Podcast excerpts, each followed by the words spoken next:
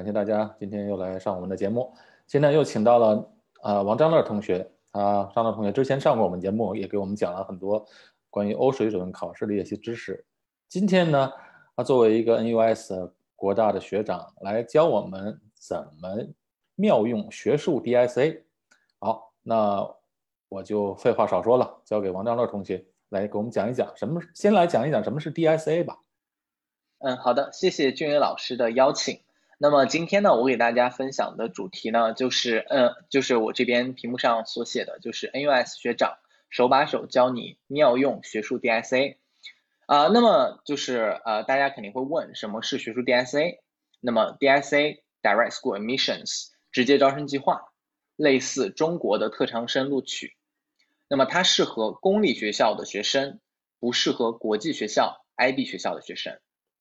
可以把它理解为一个升学的捷径，一共呢有两次 DSA 机会，一次呢是小学升中学 IP 时，在小六时申请，小六 PSLE 之前通知是否通过；第二次呢是中学升高中时，在中四申请，中四欧水准前通知是否通过。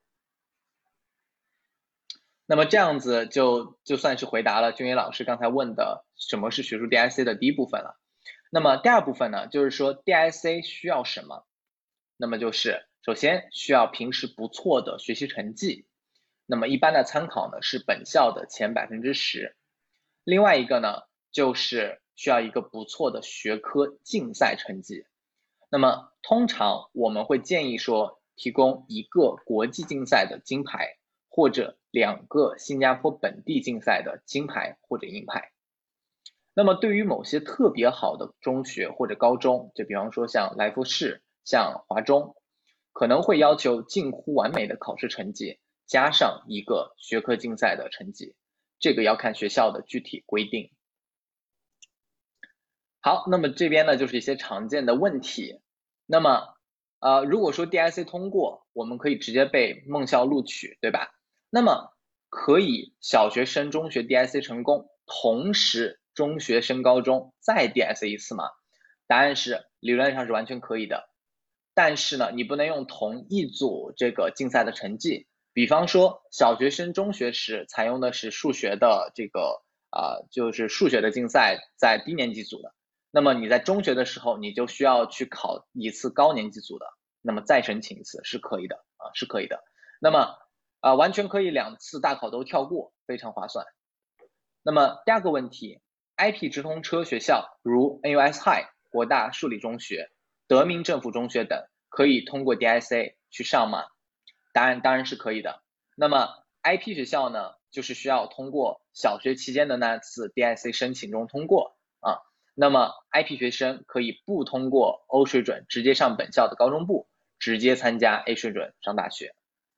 那么下一个问题是，邻里小学或者是邻里中学可以申请 DSA 吗？机会大吗？答案是当然可以。那么对于学术 DSA 来讲，主要通过学科竞赛的奖项及学校成绩申请，所以也就是说邻里学校也有很大机会。那么接下来呢，就是具体的报名学术 DSA 的过程了。那么对于小学申请中学或者 IP 学校学术 DSA 申请过程以及啊，这个中学申请高中的呃，这个学术学术申请过程，我们会分开来讲。那么首先先讲这个小学申请初中的。那么在 P Tree 开始准备这个学术竞赛的课程。那么 P Four 到 P Five 参加各种学术竞赛。那么在 P Six P S P S L E 之前呢，就需要提交申请。那么呃这边呢我。就是有附附着一个 link 啊，附着一个 link，那么之后大家可以去点开查看，就是新加坡参与 DSA 学校的学校清单。是，我在这补充一下啊，那个 DSA 呢，其实说包括很多方面，比如说学乐器的、学唱歌跳舞的，还有一些武术啊，凭一些这些特长都可以，呃，进入到一些有提供 DSA 的一些课程的，有有提提供。DIC 这个通道的一些中学，那今天张乐讲的呢，其实主要是学术方面的 DSA，嗯，是吧？所以大家要清楚这一点，这是只是今天只是限于在学术方面的。对，是的，是的，对，呃，谢谢俊宇老师的补充。对，那那么像其他的艺术类的 DSA 呢？如果说大家感兴趣，我们之后可以再做一次分享。好，好，然后呢，接下来呢就是 DSA 的申请时间轴了。那么这边呢会具体到几月到几月。那么首先呢，第一步啊呃呃这边呢先是小学部分啊。那么首先第一步就是在一一月到五月期间。就是选择好自己要申请的学校，那么在这个阶段呢，需要格外注意该学校是否招收男生或者女生。那么就是主要是为了避免一些学校它是啊男校或者女校。那么这个部分呢，啊另外一点呢，就是大家要注意，就是学术 DSA 主要有三大类，第一类呢就是这个科学类，第二类呢就是数学，第三类就是这个啊 coding 啊我们把它叫做 coding，就是这个编程啊编程类。好。那么接下来呢，第二步就是到就是从五月十二日开始到六月五日，那么每年呢可能会有一到两天的差异。那么这个阶段呢就是通道开启，通过网络提交材料的过程。那么请注意，所有的材料都要用 PDF 格式。然后呢，这边我们也是附上了这个呃申请链接、通道链接，那么大家可以去点开查看。那么呃像这个在这个阶段呢，你需要的是。P4、P5 的年末考试成绩，以及 P6 年终考试的成绩，以及学术竞赛的成绩单，啊，以及学生学术竞赛的成绩单。那么在这个阶段呢，主要就是上传，接下来呢就是耐心等待的时候。那么在这之后呢，就是从六月二十九日到八月十一日，那么同样也是每年可能有一到两天的差异，就是第一阶段的面试阶段。那么在这个期间呢，就是说那些学校就是被，就是说你被 shortlist 的学校呢，会对合适的受候选人做面试邀请。那么这边呢就附上一些常见的面试问题，比方说你为什么选择我们的学校呀？你认为好的学校有哪些特点？请告诉我你的人生目标是什么之类的。OK，那么在这个阶段呢，会得到面试的同学基本上就离拿到 offer 的呃这个不远了。啊，就离拿到 offer 不远了。好，那么呃这边呢是做了一个这个呃第二个部分，就是我们的中学申请出院的学术 DSA 的申请过程及时间线。那么啊同样还是从这个中四这一年的五月份开始申请，那么到六月到八月的时候呢是第一轮的录取通知，那么八月到九月呢是这个面试的邀请以及。然后九月是第二轮的录取通知，以及最后的十月份是需要确认是否接受录取，因为我们大家知道十一月到十二月是欧水准的时间啊，也就是说在欧水准之前要确认是否接受录取。好，那么接下来呢就是 DSA 的申请时间轴的这个 Step One，那么也就是五月十一日到五月十二日期间，那么每年可能有一到两天的差异，那么在这个时候呢，就是你需要去着手准备 DSA 的申请。那么要查看意向学校具体的申请日期及流程。那么这边呢，我们也是附上了全新加坡所有的这些 JC，就是高中的这个呃它的这个官网。那么大家是可以去官网上去查看。那么接下来呢，就是从这个六月二十九日至八月十一日，那么每年同样可能有一些差异啊。那么这个时候呢，就是一部分的学生会直接获得第一阶段的录取。那么学生呢，是有可能会被要求参与面试。在八月十三日至八月十四日期间，需要确定是否接受第一阶段录取啊，是否接受第一阶段录取。那么请注意，在申请 DSA 的时候，你是可以去申请多家学校的啊，不是只能申请一家学校，是可以申请多家学校的。好，接下来八月十七日至九月四日，那么同样也是会有一些差异啊。那么一部分的学生呢会获得第二阶段录取，那么学生呢有可能会被要求参与面试。在九月七日至十日，需要确定是否接受第二阶段录取。那么请注意，第二阶段和第一阶段只能够接受一个录取名额。所以，比如说，如果说这位同学他同时获得了多家这个 JC 的录取通知，那么他也只能够选择一家来录取。好，那么接下来呢，就是十月九日。那么在这段时间呢，就是可以选择放弃是否要放弃 DSA。那么如果说放弃 DSA 会怎么办呢？我们就是参加这个啊普通的 JAE 联合招生计划，也就是通过欧水准成绩来申请 JC 的这样一个选项。那么这边呢有一个注意事项，就是有关这个中学 DSA 的申请注意事项，就是接受录取后就没有欧水准考试之后选择学校的权利。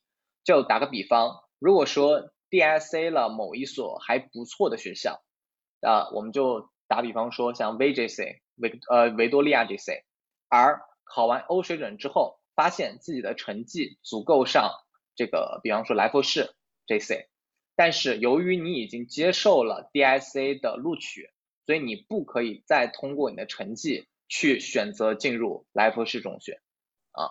那么另外一点呢，在你进入到学校当中之后，也并不是说就高枕无忧，而是说如果说孩子的成绩下滑很厉害，学校会发出警告信，甚至有可能会开除啊。当然这个目前为止是没有出现这样的情况。那么另外呢，就是欧水准成绩将作为你的分班依据。啊，将作为你的分班依据，也就是说，啊，虽然说我们这个 DSA JC 它会给一个就是二十分啊，就是二十分这样一个一个八折呃这个 buffer，就是说在二十分之内，就基本上就是说只要你够 JC 的这个进入的这个分数就可以啊就可以进入啊，但是呢，就是说你的成绩也不能太差啊，也不能太差。好。那么接下来呢，就是要提到说，哎，那么我们要申请学术 DSA，我们呢需要学术型竞赛。那么在这边我们就就问一下，那么学术学术型竞赛都有哪些好处呢？那么这边呢主要列出了四个四个比较大的好处。第一呢，就是我们可以通过学术 DSA 另辟蹊径获得名校的 offer。第二呢，我们就可以因呃就呃第二呢，因为像学术型竞赛呢是提供一个拓宽相关学科知识的平台一个机会，比如说像数学，就是奥数。那么，呃，另外呢，就是这个可以提升自身的一个综合的学术能力，那么让你可以更好的去呃应付接下来的这个考试以及接下来的学习的过程。那么第四点呢，就是可以培养发展自自身的学习兴趣爱好，比如说有的同学他非常喜欢编程，那么他就可以考虑去。啊，往这方面拓展，那么通过编程类的比赛拿到名次啊，那么啊不但可以申请到好的学术 DSA，同时还能够发挥自己的兴趣爱好。好，那么接下来呢就是一个详细的新加坡的竞赛的介绍。那么这边呢也欢迎大家去截图去这个拍照。啊，那么首先呢首当其冲的就是新加坡存在时间最久远，也是最多人熟知的新加坡数学奥林匹克竞赛 SMO。那么 SMO 呢，总共有三个组别：Junior 组、Senior 组和 Open 组。那么它们之间的区别呢，主要是年龄要求和他们的 Syllabus，也就是考纲。那么像 Junior 组呢，它的年龄是十四岁及以下；Senior 组是十六岁及以下；然后 Open 组是没有年龄限制。那么对于 Junior 和 Senior 组来讲，大部分的考察内容远超中小学的数学知识点，达到了 JC 水平；而对于 Open 组来讲，则是超过了 JC 水平，甚至会达到部分的大学水平。那么比赛时间来看的话，呃，他们的初赛主要集中在每年的六月份，然后复赛主要集中在每年的七月份。接下来呢，就是也是非常多人熟知的一个国际的数学竞赛，它就是澳大利亚数学思维思维挑战 AMC。那么 AMC 呢，我们可以按照年龄分为 AMC 八、AMC 十和 AMC 十二。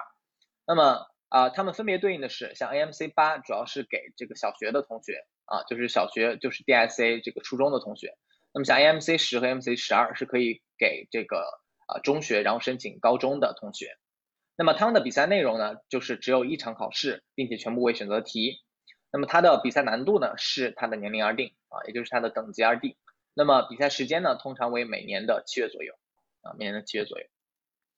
好，接下来还有一个也是国际赛事，它的名称比较长啊，叫做新加坡和亚洲学校数学奥林匹克竞赛 （SASMO）。那么这个竞赛呢，在二零二零年是在印度举办的。那么由于疫情呢，啊，他们最后好像是啊改为线上。然后呃，比赛要求呢是，就是说啊，它也是有两个组别，一个呢是小学的组别，就是中呃就是小学二年级至小学六年级学生。另外一个组别呢是中一至中四学生，啊，也就是说小学到初中的学生。那么接下来呢就是它的比赛内容。那么由于它是一个区域性竞赛，所以全部是用英语。然后另外呢它是全部为选择题。那么对于像这个呃稍微高一点的组别是课纲到 JC，甚至快接近大学难度，而对于稍微低一点这个呢，主要是到了中学级 JC 难度。然后比赛时间呢是每年的四月，然后因为这是一个区域性竞赛，所以说它它的这个组织的地点每年都不太一样。比方说像啊东盟十国，或者说像印度啊、新加坡、马来西亚这些都有可能啊都有可能。所以这个呢是需要学生去啊坐飞机去考的啊，这是需要坐飞机去考的。但是今年由于疫情，所以还说不上啊，还说说不上。好，接下来呢就是一个很多人熟知的国际数学奥林匹克竞赛 IMO。那么它也是有两个组别，一个是小学二年级至小学六年级学生，一个是中一至中四学生。那么它是一个数学数学方面就是呃基本上来讲是最大的一个国际性的比赛。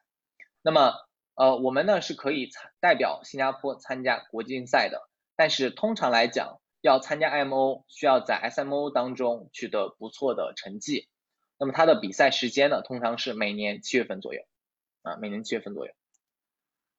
好，那么讲完数学的，就是物理啊，因为物理也是非常多的人去感兴趣的。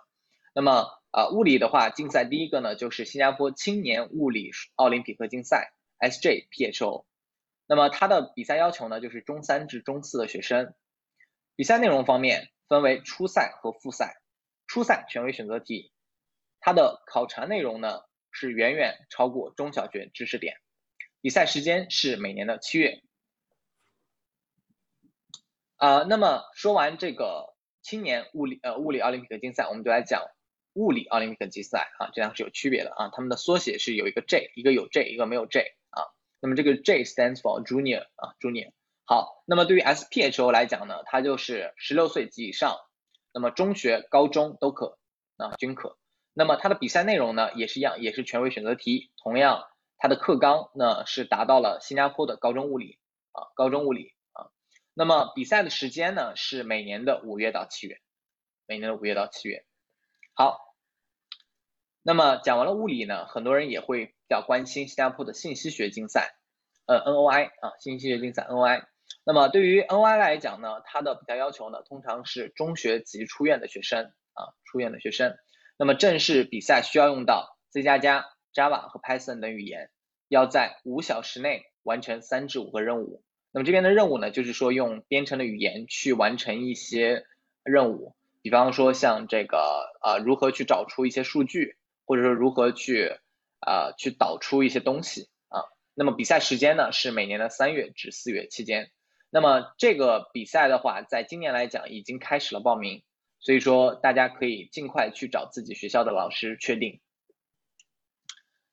呃，我插一句，所有的报名都是要通过学校吗？啊，对，目前我们提到的这些，除了 AMC 是是确定可以自己去报名以外，其他的这些基本上都是要通过学校报名，学校推荐。对学校推荐，就是说通常来讲呢，就是说学校推荐一些就是啊成绩相对优越的，就就比较好的这个学生去去参加。然后在之前，像这个 SMO 啊 SMO 以及这个啊 SJPHO 是可以 walk in，就是说你在当天去直接去考场去考试的。但是现在由于疫情管控，就就把 working 给取消了，就只能够去通过学校报名，啊，只能够去通过学校报名，所以请大家注意一下这一点。嗯，好，接下来呢就是这个化学的奥林匹克竞赛 SHO，那么啊比赛要求呢是初呃初级学院啊，不好意思，这边不是只是只限 J one，是 J one 及 J two 啊，J one 及 J two。那么比赛内容方面与 ICHO 也就是国际化学奥林匹克竞赛基础大纲相仿。题型为 long structure question，也就是大题需要答的大题。那么不固定，内容也会因年份的不同而不同。同时，新加坡化学奥林匹克竞赛是有实验部分啊，是有实验部分。那么比赛时间呢是每年的十一月左右。好，接下来呢是生物奥林匹克竞赛 SBO。那么它的比赛要求呢就是有这个中三、中四啊。那么其实其实 JC 也是可以啊，JC 也是可以。好，那么比赛内容呢，主要是就是这个从从这个中学到高中到一部分大学大学的生物生物科的知识。那么对于生物来讲呢，它考察的知识点相对较难啊，相对较难。那么呃，比赛时间呢是每年的八月左右。那么对生物学非常感兴趣的同学可以去尝试一下，嗯，可以去尝试一下。好，那么这边呢就是刚才我讲过的所有的学术竞赛的一个总览。那么欢迎大家截图，欢迎大家拍照。那么啊，这边的所有的这些比赛呢，我们都是都是推荐大家可以去尝试的啊，就是可以根据自己的习惯，根据自己的兴趣，根据自己的能力，可以去报名和参加的。好，那么同样的，我们也按照 DSA SAC 和 D.I.C.JC，也就是小学申请中学和中学申请高中来做了一个分类。那么这一页呢，也欢迎大家去做一个截图啊，欢迎大家去做一个截图。好，接下来呢就是学术准备的这个时间轴。那么通常来讲，所有这些比赛他们的报名都是集中在一月到二月期间啊。为什么呢？是因为一月到二月是我们新加坡的这个啊，包括小学、中学和高中的开学时间啊。也就是说，基本上在一开学就要去找自己的老师去报名了。啊，就要去找我们的老师去报名了。那么啊，然后呢，像这个 NOI 的话，NOI 因为它提前会有一个网赛，就是我前面没有提啊，但是一般来讲网赛大家都能过啊。那么有一个简单的网赛，它也是在二月份，然后它正式的比赛是在三月份啊，也是在三月份。好，然后呢，到了四五六七四五六七四五六七八啊，这四呃这四五六七八这五个月啊，就是大面积的竞赛的，就是比赛时间了。所以说大家要去安排好自己的时间。那么这边着重提一下，在六月比赛的，像这个像这个啊 IMO 啊 IMO 就是国际数学竞赛，然后 SMO 啊 SPHO 这些都是集中在六七月份啊。为什么要单独提一下六七月份呢？是因为六七月份是啊新加坡的这个中学的这个假期时间啊，就是中学、小学还有包括高中的假期时间都是集中在六七月份。好，那么这边就是其他的在下半年的啊比赛啊，那么这边也都列出来了。好，那么接下来呢就是如何准备竞赛。那么这边呢我们主要提了三点。那么首先呢就是要去查看往年真题。那么许多的竞赛他们的官方网网站上面都有相关的这个历年真题，所以要多加练习，熟悉题型对竞赛的准备很有帮助。那么第二点呢就是我们一直在提的，一定要提早准备。因为大多数的竞赛内容已经远远的超过了学校所学的知识，一定要提前准备，提前去啊去学习啊，那么目标明确才能够获得出色的竞赛成绩。那么接下来呢，就是第三点，就是说大家可以适当的去参加一些竞赛辅导啊，去参加一些竞赛辅导，因为很多的同学们还是会遇到不会的题，并且面对新的知识点时无从下手。那么这个时候呢，竞赛辅导或许能提供一个更清晰的努力方向。